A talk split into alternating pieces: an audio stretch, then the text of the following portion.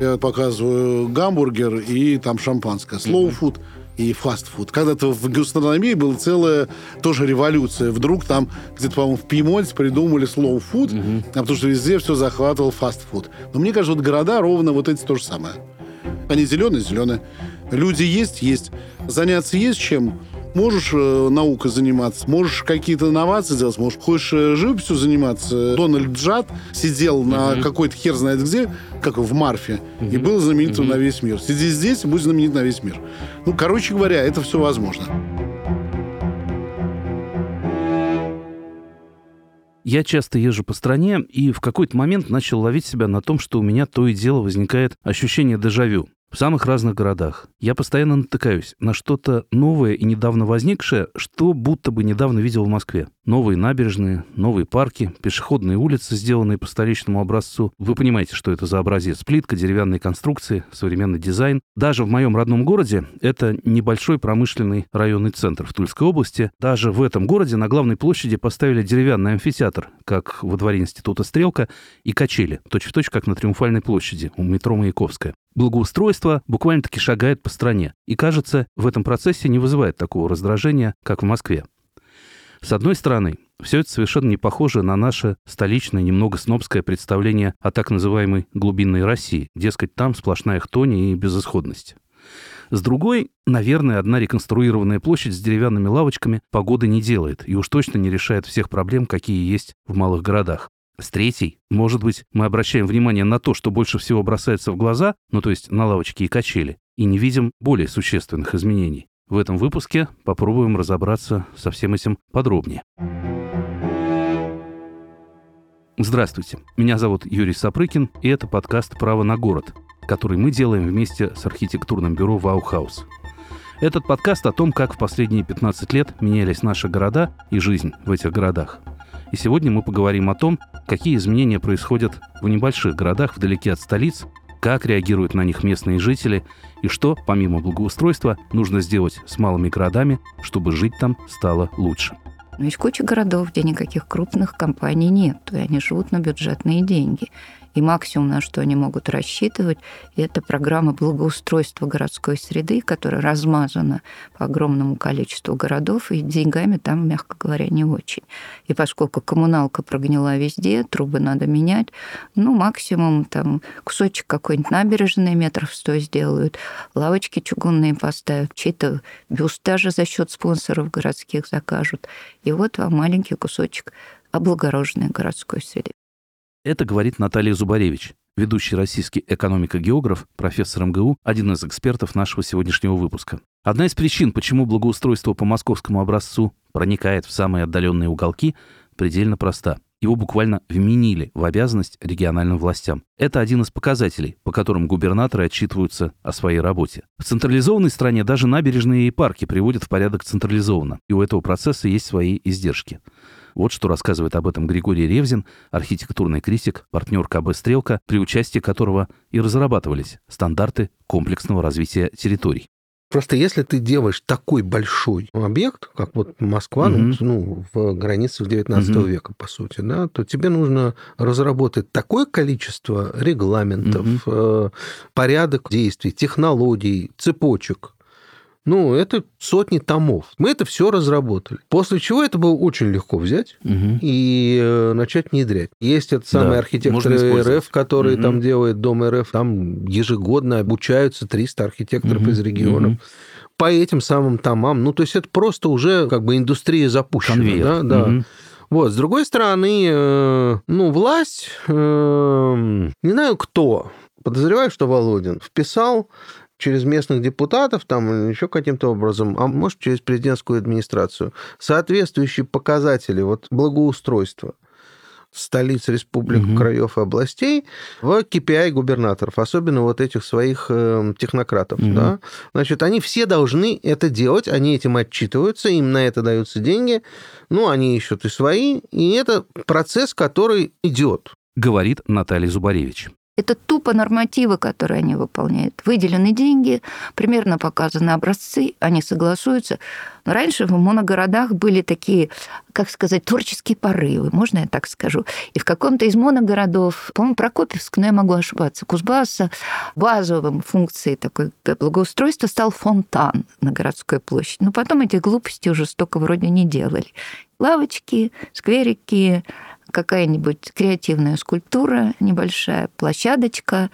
Слушайте, ну хоть так, ну хоть так, потому что запущенность же бьет в глаза. Вообще Россия страна очень запущенных городов, это надо понимать.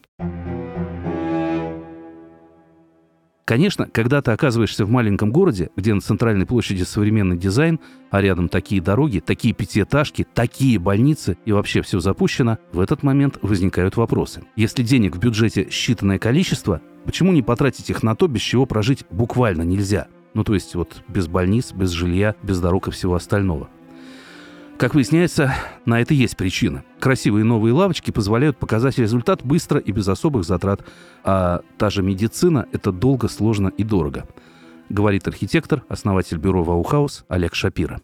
Больница – это долгая история. Надо сделать проект, надо сделать реконструкцию, надо закупить оборудование. Потом к этому оборудованию надо где-то взять угу, врачей, угу, еще их заставить угу. сюда приехать. Угу. В общем, это прям большая тяжелая программа. Говорит профессор Наталья Зубаревич. Когда у вас наступает отчетный период, вы предъявляете капитальное или не очень капитальное сооружение. Угу. Вы отчитались. А по качеству медицинских услуг отчитаться нормально невозможно, там очень много приписок. А еще вам этому врачу и медсестре надо зарплату дотягивать либо до вдвое средней по региону врач, либо до средней по региону медсестра. Сплошная головная боль. А денег в бюджете мало. И потом, эта программа федеральная, не забывайте. Деньги идут федеральные в виде субсидии. Так какой дурак откажется от субсидирования денег, там маленько добавит регион, и вам есть чем отчитаться. Это ж прелесть, что такое.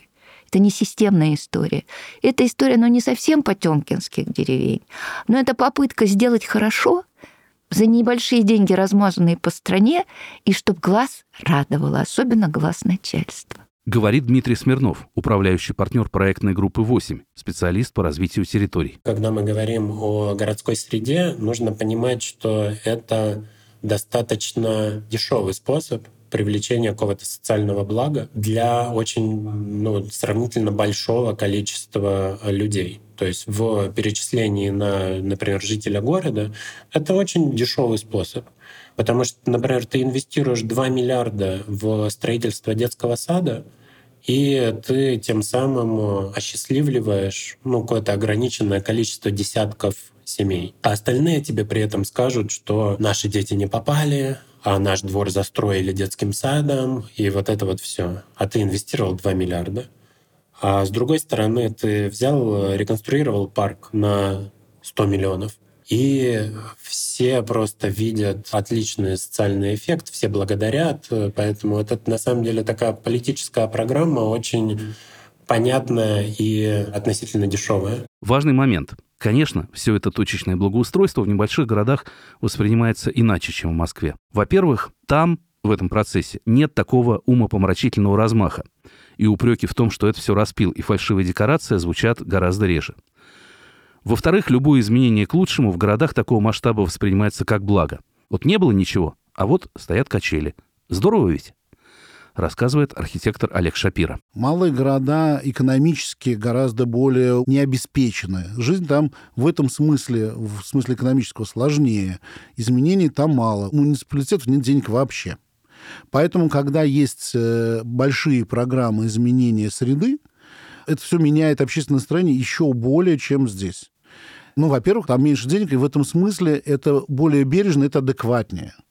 В этом процессе часто, чаще, чем в столицах, люди участвуют непосредственно. И дальше, если это все удачно придумано, если это работали хорошие специалисты, и если они все правильно нарисовали, и если в этом со всей силой участвовала местная администрация, дальше люди осваивают это место как центр жизни. Он это, правда, становится центром жизни. И здесь они видят, что что-то меняется в их жизни к лучшему. Поэтому чем в этом смысле менее город, тем больше эффекта такого рода программа там имеет. И все-таки, а как надо было бы сделать по уму? Где тот рычаг, который может заметно изменить жизнь в небольшом российском городе? Если не лавочки и не качели, то что? Вообще-то это не абстрактные и не умозрительные вопросы. Есть уже города, в которых на него даны свои варианты ответа. Как правило, в этих городах есть развитая, хорошо и успешно работающая промышленность, и соответствующие компании готовы тратить деньги не только на очаги благоустройства, но и на развитие города в целом. Вот что говорит об этом основатель Центра урбанистики экономического факультета МГУ Сергей Капков. Как правило, все-таки у нас заказчики это частный бизнес, либо крупные предприятия, которые платят в том или ином регионе или городе налоги. Они медицину уже поменяли, потому что это их кадры, это первое, что они сделали. Медицина, безопасность, угу. хорошая угу. столовая, модная спецодежда, чистые цеха, трезвые, высокооплачиваемые сотрудники. Угу. Это мы уже совсем вишенка на торте мы когда идем. И смотреть надо в одно. На самом деле, это детство. Как правило, все-таки, если ваш ребенок идет в школу, он 10 лет по этому маршруту и будет ходить в эту же. Он должен быть безопасный, чистый, чтобы вы не волновались, с освещенный, с камерами. Так называемый внутригородской пешеходный каркас района. Вторая часть – это общественное пространство, потому что люди хотят праздника. Третья часть – широкий Москвы, там есть освещение, безопасность. Угу. Это политика первых этажей. Давайте это так широко называть это хороший благоустроенный тротуар. Благоустройство разное бывает. Это от финансовых возможностей региона. Это может быть просто аккуратный асфальт положенный. И Зачем вам там идти? С первыми этажами тоже надо что-то делать. Ну и внутридворовые благоустройства. Говорит архитектор Олег Шапира. Есть какие-то города, не столицы, не мегаполисы, как Выкса, угу. Тобольск, Нижнекамск, где вот эти вот суперпроизводства всегда будут генерировать максимальное количество экономического производства, налогов ли. Ну, то есть экономический лидер будут они. Говорит профессор Наталья Зубаревич. Выкса – это ОМК, Тобольск – это Сибур, Нижнекамск – это сейчас отчасти Сибур, отчасти Татнефть. Ну вот это города локализации крупных промышленных компаний. Какие-то средства, конечно, они в город вкладывают. Причин несколько. Одна имиджевая, она понятна. Вторая, надо удерживать работников, потому что молодежь вымывается из этих городов. Значит, нужны какие-то бонусы городской общественной жизни. И это нормально, это хорошо, потому что ну, это поддерживает город. Рассказывает Константин Поливода, урбанист и экономист, эксперт проекта «Выкса-2030». Все промышленные компании фокусируются на разных сферах. Кто-то фокусируется на транспорте, креативной экономике, здравоохранении. Кто-то фокусируется на предпринимательстве, потому что, на самом деле, предпринимательская инициатива — это и есть, как бы, на самом деле, рычаг, который закрывает большое количество сфер. Каждая компания хочет, чтобы город, в котором они что-то делают, развивают бизнес, инвестируют в это и продолжают в это инвестировать, был городом, в котором хочется жить. Выкса, город, о котором мы сейчас упоминали, это небольшой населенный пункт Нижегородской области, где большинство жителей работает на металлургическом комбинате, принадлежащем компании ОМК. В какой-то момент, уже больше 10 лет назад, ОМК начала вкладывать прямо-таки существенные средства в развитие городской среды. Причем началось все не с дизайнерских лавочек, не с дизайн-кода и не с мастер-плана, а с Большого городского фестиваля, рассказывает урбанист и эксперт Константин Поливода. В Иксе находится одно из старейших предприятий металлургической промышленности, Выксинский металлургический завод, Выксинский завод ОМК. Он основан в середине 18 века. С 2011 года проходит известный фестиваль Артовраг, сейчас он называется Викс фестиваль. Все это начиналось в первую очередь как э, фестиваль современной городской культуры. Обычная городская среда стандартная, она не слишком много предлагает подросткам на самом деле. И это был просто ответ такой ну, чуткий на ту социальную проблематику, которая складывается, для того, чтобы подростки видели то, что есть формы творчества, можно кататься на скейтборде, можно кататься на BMX, приезжают художники, с ними можно общаться. И, собственно, вот это то, с чего начиналось. Сегодня Виксофест — это уже большой фестиваль на два уикенда, куда приезжает много туристов, в том числе и из Москвы. Каждый год здесь делается множество проектов, театральных, музыкальных и выставочных, куда стараются вовлекать и местных жителей — и этот фестиваль в буквальном смысле оставляет в городе след. На многих зданиях в Иксе, даже самых простых и пятиэтажных, сегодня можно увидеть работы стрит-арт художников, которые приезжали на фестиваль. А параллельно здесь мало-помалу взялись и за медицину, и за жилье, и за то же самое благоустройство, говорит Константин Поливода. Компания реализует проект строительства около 2000 квартир для сотрудников э, из ВИКСа и для сотрудников, которых мы планируем привлечь. Вот. Про здравоохранение это проект по концессии СМИТСИ, совершенно уникальный. Он уникальный, потому что это 29 направлений оказания медицинских услуг, есть еще дополнительные другие проекты в части туризма и в части промышленного туризма. Это Шухов парк, Шухов парк — это проект, который будет построен в 2027 году по амбициям. Мы, конечно, хотим, чтобы это был один из главных инженерно-технических, индустриальных, металлургических музеев страны. Тем более то, что это музей в том числе промышленного наследия. Там будет два шуховских объекта. Но если говорить о Тюмени не только как о главном районе добычи топлива, но и как о крупнейшем народно-хозяйственном комплексе – то в любом случае нам никак не удастся обойти старинный сибирский город Тобольск и строящийся в нем гигантский нефтехимический комбинат. Город Тобольск при Петре I был столицей Сибири. О том времени сейчас можно прочитать в романе Алексея Иванова «Тобол». В XIX веке он был известен прежде всего пересыльной каторжной тюрьмой. В 1850 году здесь провел 11 дней Федор Достоевский. Сейчас Тобольск – это центр нефтехимической промышленности Тюменской области. Здесь много памятников старины, но все проблемы малых городов тут проявились в полной мере. Елена Бельская, наш следующий эксперт, работает в компании «Сибур» и занимается, помимо прочего, инвестиционными проектами по развитию города. Мы поговорили о том, почему все-таки важно выводить подобные города из архаики в современность. Интерес очень простой. У нас э, здесь разворачивался крупный инвестиционный проект «Запсип нефтехим». Это крупная стройка, и мы как работодатели сюда привозили наших собственных специалистов. И тут был важный момент. Мы должны были обеспечить бесшовное существование местных жителей и тех, кто приехал на новый инвестиционный проект «Запсип нефтехима». Можно было пойти по модели, взять, застроить отдельный жилой сектор, не знаю, забор поставить, школу для них сделать, всю спортивную инфраструктуру, все-все абсолютно. Мы как компания могли привозить все абсолютно событийные истории, театры, выставки и бесплатно раздавать их нашим сотрудникам, вроде бы все хорошо. Но тогда одновременно мы понимали, что мы просто устраиваем мини-гражданскую войну, ну, гражданская в кавычках, внутри одного маленького города. Ничем хорошим это не закончится, потому что дети будут пересекаться в городе, в общественных пространствах жители будут все пересекаться. Это действительно будет конфронтация. И тогда мы ушли вот в эту историю создания для города всех условий по части изменений там, культурного, спортивного, досугового сегмента, но одновременно не создавая приоритетность для наших сотрудников. Ну, например, вот мы привозим в Театр нации любой спектакль.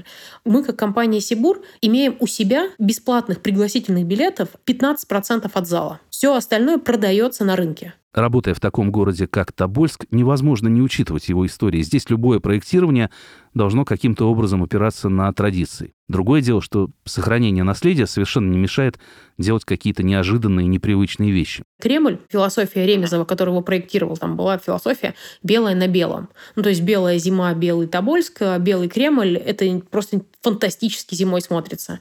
Сейчас, проектируя концертный зал в Нижнем Посаде, мы понимаем, что там будет видовая точка, в том числе на Кремль, из Кремля на него.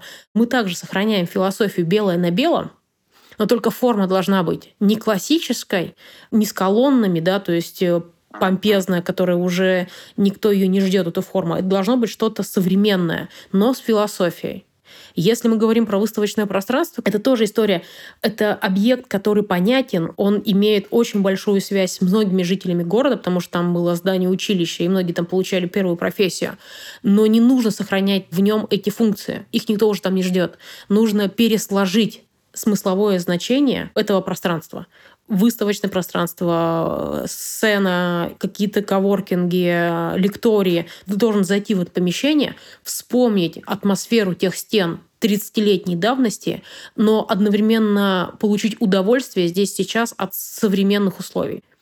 Мы когда с урбанистами говорим, нужно ли шокировать людей, не нужно ли шокировать людей, нужно ли, ли прям бегать за каждым и каждого уговаривать и находить с ним общую связь, что он согласен с этой позицией, я считаю, что нет. Потому что каждого нельзя догнать, убедить и сказать, что это хорошо, потому что каждый будет со своей точкой зрения, и, к сожалению, некоторые будут бояться изменений. А если не показать им изменений, то, к сожалению, мы не запустим вот этот рычаг, механизм, когда население будет э, уже не сколько просто потреблять новые формы, оно будет создавать эти новые формы. То есть ну, нужно заразить вот этой чумой изменений и привычки новых форматов.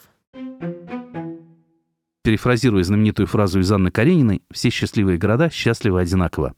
Крупная промышленность, которая может вкладывать деньги в развитие города, и менеджеры, которым интересно этим развитием заниматься. Такие примеры есть. Но их, конечно, не подавляющее большинство. А что такое типичный небольшой российский город? Какие у этих городов общие параметры и похожие проблемы? рассказывает доктор географических наук, профессор МГУ Наталья Зубаревич. В России примерно 1100 городов. Чуть больше, чуть меньше. Из этих 1100 города, которые имеют численность населения свыше 100 тысяч жителей, это меньше двух сотен. Соответственно, вычитаем, остается более 900 городов, которые мы относим к средним, среднемалым, малым. Понятно, что у них тоже очень разная ситуация. Вы берете меньше 100 города нефтяников и понимаете, что там, ну да, люди не будут там жить до э, гробовой доски, они уедут, когда отработают, но все-таки в эти города вкладываются деньги, потому что э, у людей должен быть досуг, они неплохо зарабатывают, соответственно, у них есть возможность потреблять, и это кафешки, ресторанчики, это новые торговые сети, даже в не таких крупных городах. И это работает. Есть глубинная Россия, центральная, постаревшая, уже без особых функций. И ну, в Старой Руси еще что-то происходит, да. Это, стало быть, э, Новгородская, по-моему, область. В Боровичах что-то происходит, потому что там большой комбинат, который делает огнеупоры. Ну вот они там 100 метров набережной сделать смогли, и ресторанчики там неплохие есть. Но это вот такие кусочки жизни на фоне действительно обыденности, непонятности перспектив. И вот не нужно ни восторгов, не нужно ни похоронных маршей. Эти города адаптируются так, как могут. У кого есть ресурсы, адаптируются лучше. Но помните правило, когда в городе есть более-менее зарабатывающие родители, из него дети тоже уезжают, потому что родители помогают им финансово в этом вопросе. Поэтому молодежный отток – это общий бич всех менее крупных городов. Он никуда не девался. И, к сожалению, все наши исследования показывают, что он будет продолжаться и дальше. В конечном счете все упирается именно в это. И фестивали, и медицина, и благоустройство даже в городах с крупной устойчивой промышленностью делаются не в последнюю очередь для того, чтобы люди не стремились уехать из города, особенно молодые, рассказывает Наталья Зубаревич. Молодым всегда хочется чего-то большего, Заработная плата, ну, за исключением нефтяных и газовых городов, в региональных центрах выше, чем в менее крупных городах. Возможностей трудоустройства больше.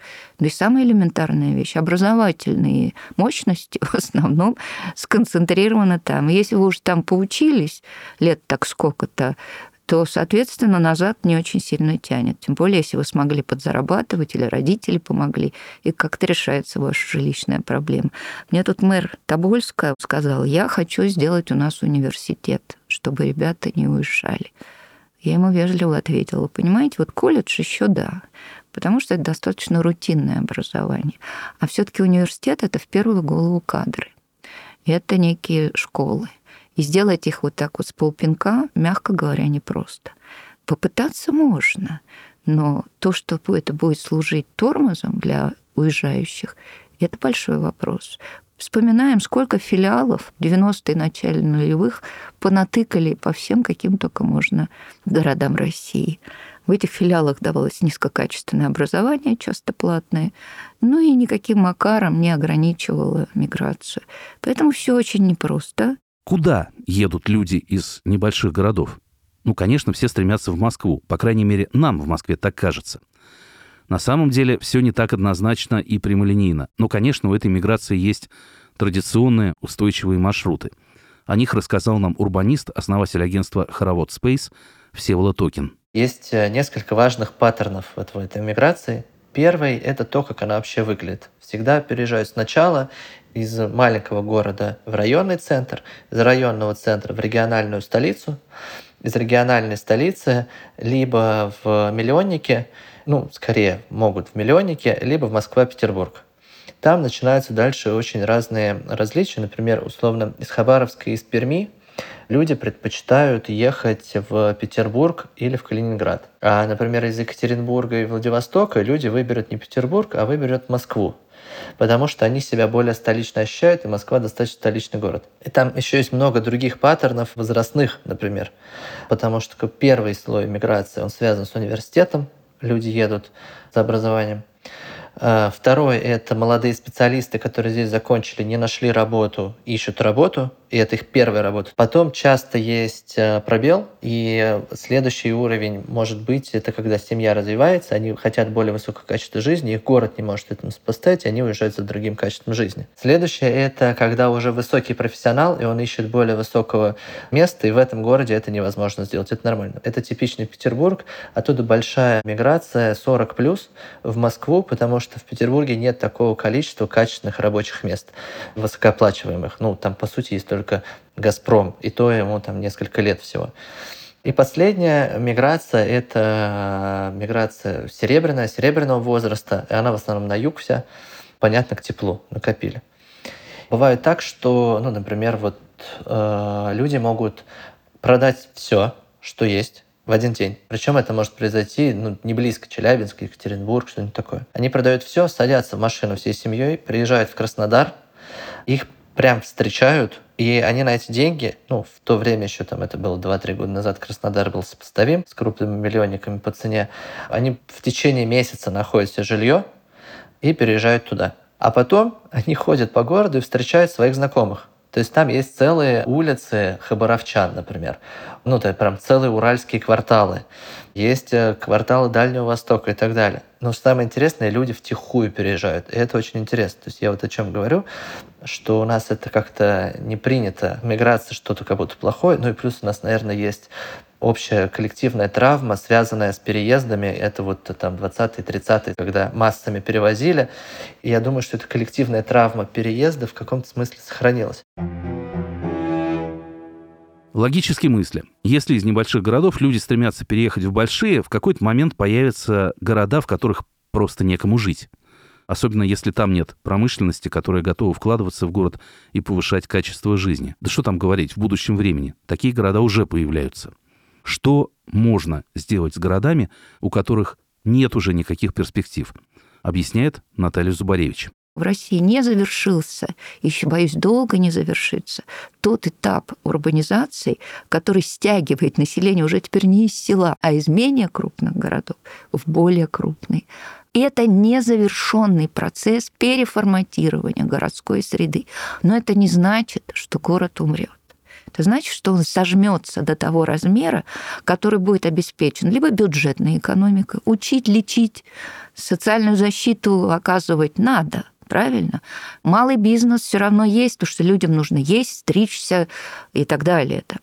И вот этот набор услуг, малый бизнес плюс бюджетка, это удел очень многих городов особенно маленьких. Если вам повезло, и вы в близости от какого-нибудь хорошего регионального центра, ну, типа Челябинский Копейск, и Копейск становится спальным районом Челябинска с несколько более дешевым жильем. Потому что 20 километров до города, и уже из индустриального угольного города он превращается в спальню Челябинска. В Москве, вокруг Москвы, 21 уже город с населением свыше 100 тысяч жителей, и этот процесс не остановился. И Калуга тоже подтягивает население не только в самую Калугу, а вот вся эта дорога жизни от Ворсина, Малоярославец, Балабанова, Обнинск, фактически это продолжение московской столичной агломерации. Говорит урбанист Всеволод Токин. То, что города умирают, это нормально. Многие города созданы из другой логики. Они созданы из логики супериндустриальной машины, которые должны обслуживать определенную задачу. Эта задача сейчас не решается. Зачем этому городу быть? Я достаточно сильно верю в экономику и в рынок, и считаю, что не нужно спасать то, что уже собралось э, умирать и говорит «я умру», и пусть эти люди разъедутся. Говорит архитектор Олег Шапира. Вот Воркута умрет, угу, угу. мне кажется, вот точно. И должна, давно угу, уже должна. Угу. Там еще и э, уголь кончается. Угу. А вот, наверное, Норильск, там есть Полторан или как то да. или там много чего есть.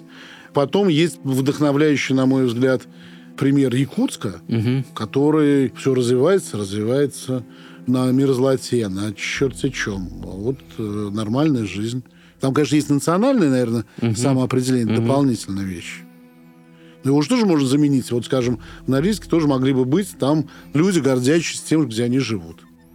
Ну да, города могут умирать. Мгм. Чего ж там, и села. Просто надо лучше бы сделать так, чтобы они не умирали под забором, что называется. Но что это значит? Не умирали под забором. Сделать так, чтобы жители из одного города взяли и переехали в другой, это тоже целая история. Как считает Наталья Зубаревич, не очень реалистичная. Ну, во-первых, давайте все-таки говорить по-взрослому. Все эти да. разговоры, бабуля, мы тебя вывезем. А за чей счет? У нищей э, Смоленской области, что есть деньги. Мне очень понравилась инициатива Приморского края. Сейчас какие-то у них два поселка есть. Ввести на них режим, я забыла название этого режима, но типа ликвидации и переселения. И сделать это за счет федерального бюджета. Федеральный бюджет им сказал, спасибо, дорогие. Но если у вас есть ресурсы, изыскивайте их сами. Вот что делает, например, Ямал? У них эти вот добычные слабенькие поселки, которые, ну, меняются места добычи. Такие вот, где строители были, еще кто-то, там по несколько тысяч человек. Дико невыгодно содержать ни школу, ни какую-то медицину. Они в рамках своей программы ямальской за свои ямальские деньги сконцентрировали это население в более крупных центрах, что снижает удельные издержки содержания социальной инфраструктуры. Но у Ямала есть деньги на это. А бедная Смоленская область не имеет их от слова совсем. Что там нужно делать? Первое. Туда должна доезжать скорая помощь. Это критически важно. Второе. Там должны быть социальные работники, и это государство, потому что пожилым, особенно оставшимся без младшего поколения, надо просто физически помогать.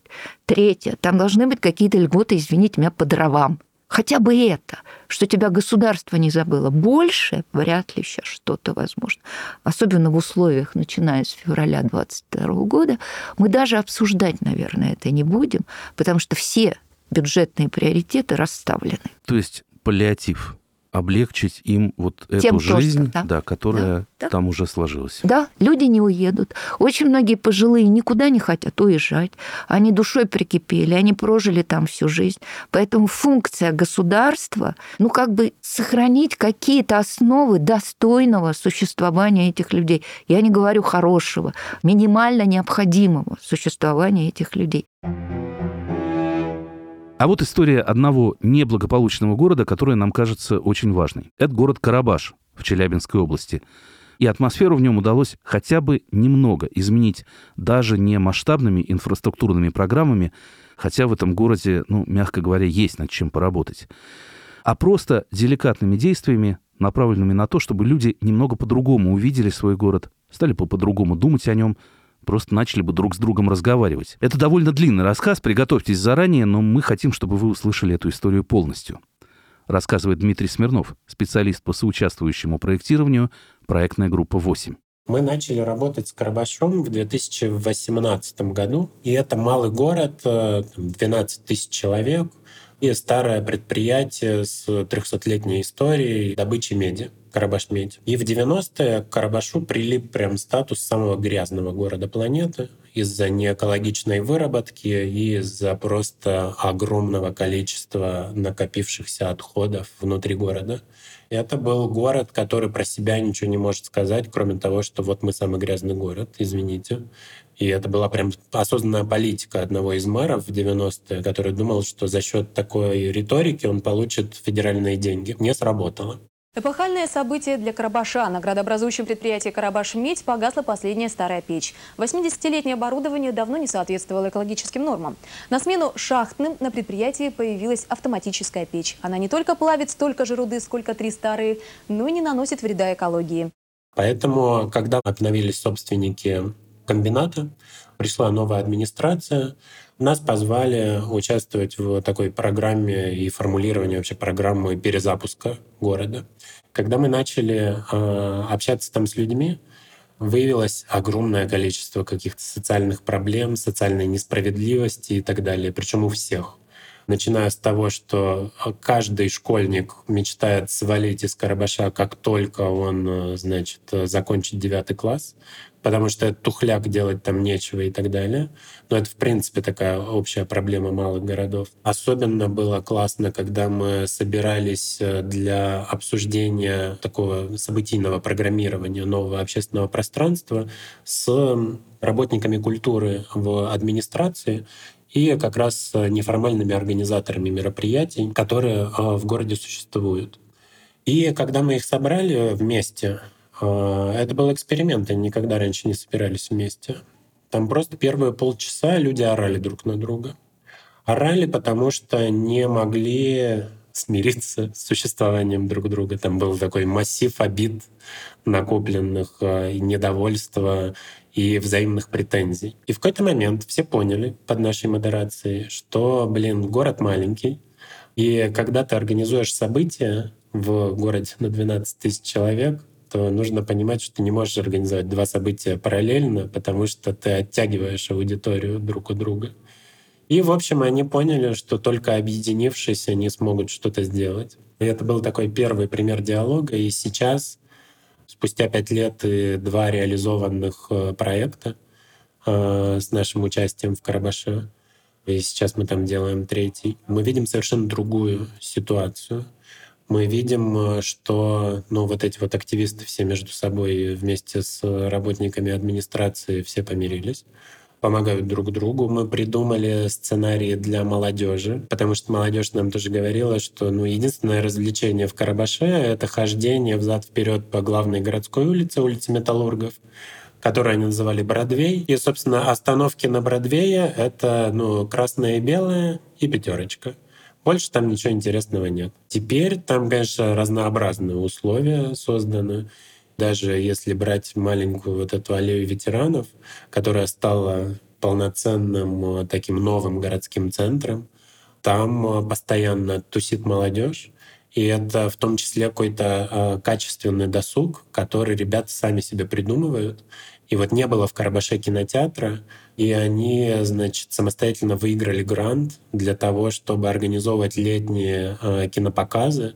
И вообще делалось очень много разных проектов. Школа делала какие-то чумовые ролики про это. А, они собрали в какой-то момент э, аллею ветеранов в Майнкрафте. Потом собрали весь Карабаш в Майнкрафте. Потом начали благоустраивать этот Карабаш в Майнкрафте с отдельными активистами мы придумали такой проект внутри проекта «Лента времени», который вообще про историю Карабаша. И это не сухой набор фактов на стендах о том, когда какое производство, значит, запустилось, а это истории гордости э, за земляков и каких-то локальных героев. Причем не героев войн, а героев э, обычной жизни потрясающего учителя, который в подвале организовал и десятилетиями, значит, ведет детский э, клуб путешествий и досуга. Или история бабушки, которая самостоятельно отсыпала себе и заодно соседям э, дорогу к дому. В общем, какие-то такие локальные истории, которые активисты сами собирали в городе, и через которые они по-другому смотрели да, на город. Они начали собирать сказки про природу Южного Урала, выпустили прям э, диск профессионально записанный на студии с этими аудиосказками.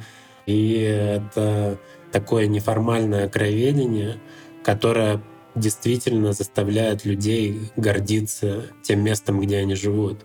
И еще важным моментом здесь была рефлексия на тему трагичных моментов истории города, которые а, тотально замалчивались в городе, потому что выяснилось, что прямо на месте нашего парка будущего в свое время было спецпоселение.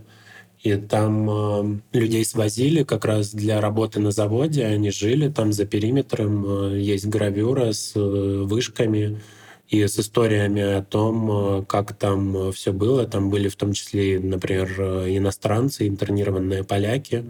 Это те истории, о которых никто вообще не рассказывает, но при этом которые как-то вот всплывают в диалоге, когда ты начинаешь с людьми копаться в том, что же такое Карабаш.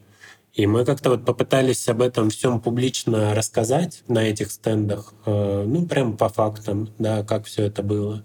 И очень здорово, когда ты приезжаешь на место и видишь, как э, люди семьями гуляют, и мама читает э, ребенку вообще историю города, неформально написанную. Не про то, когда какой мэр был, потому что там об этом нет а про то, что вот есть э, история завода, есть история заводских династий, есть история репрессий, есть история э, локальных героев Карабаша. И это очень э, важные темы, которые важно и нужно поднимать, о которых важно и нужно говорить.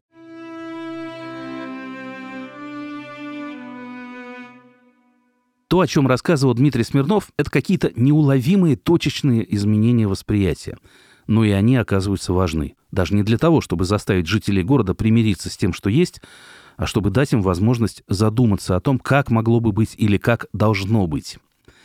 Бюро Ваухаус, помимо прочего, занимается сейчас мастер-планом Нижнекамска. Это город в Татарстане, основанный в 1966 году. Для тех, кто не знает о Нижнекамске вообще ничего. С самого первого колышка всесоюзная, ударная комсомольская стройка. Строился с прицелом на будущее – дальновидно, предусмотрительно, щедро на удобство.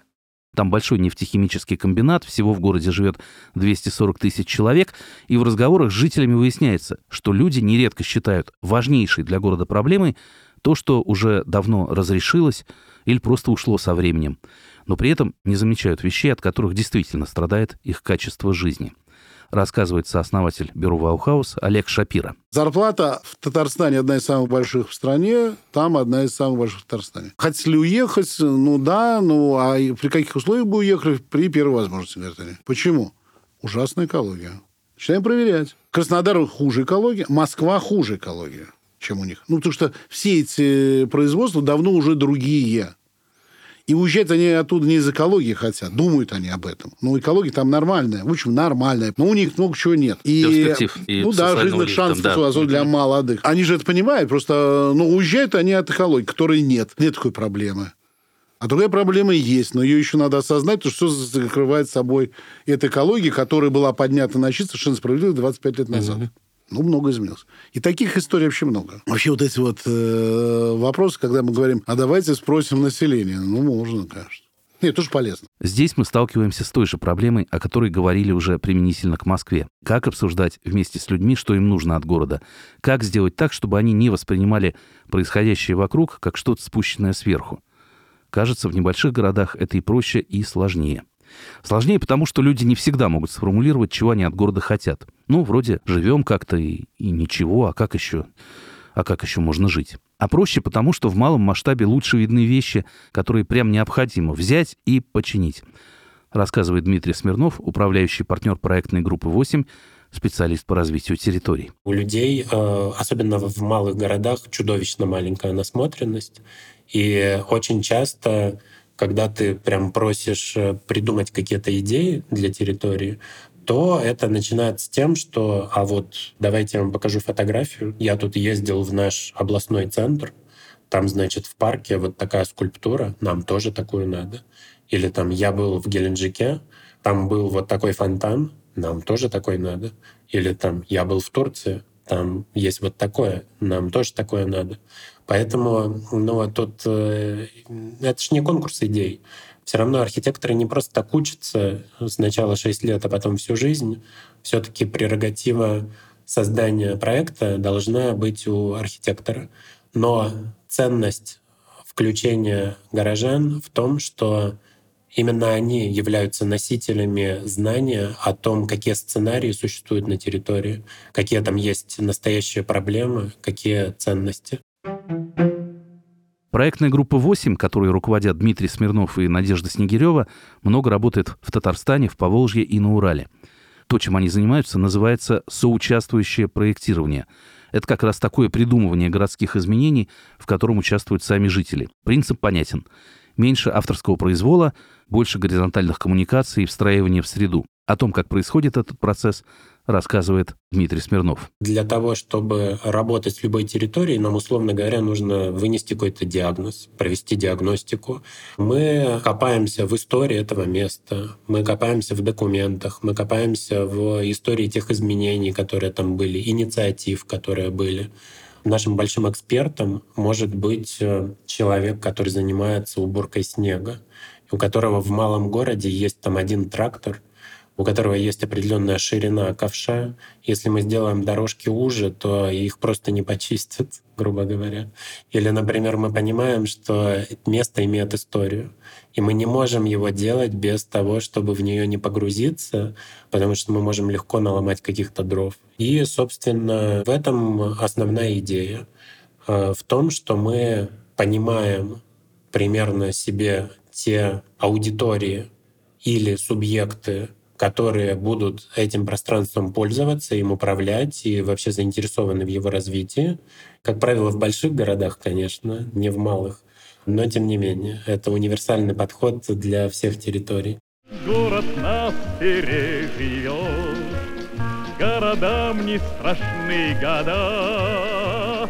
Смелость города берет, смелость города берет, смелость строит города. Малые города могут быть счастливы или несчастливы по-разному, но мы видим, что в какой-то идеальной ситуации у них есть свои плюсы. Небольшой масштаб, все на виду, проще договариваться и находить общий язык. А если есть люди, заинтересованные в том, чтобы из города не хотелось уезжать, и ресурсы, которые можно вложить в повышение качества жизни, то в перспективе все может поменяться так, что у столичного жителя просто не будет оснований смотреть на такие города свысока. Крупные мегаполисы становятся все более неудобными, все больше увеличиваются в размерах, а производство в небольших промышленных городах, напротив, делаются все менее тяжелыми и трудозатратными. И, может быть, где-то на пересечении этих двух тенденций у малых городов появляется новая надежда на будущее. Ну, по крайней мере, у счастливых городов, говорит архитектор Олег Шапира. Ведь в Икса 80 тысяч человек – это очень удобный город. У них там три огромных пруда, которые уже не задействованы металлургией, которые угу. хорошая природа. Ну, вообще Нижний Новгород неплохая природа. И удобно жить, и все есть, и состоятельное население. По сути дела, мы говорим, вы приезжаете за, или вы тут живете, что у вас другой образ жизни.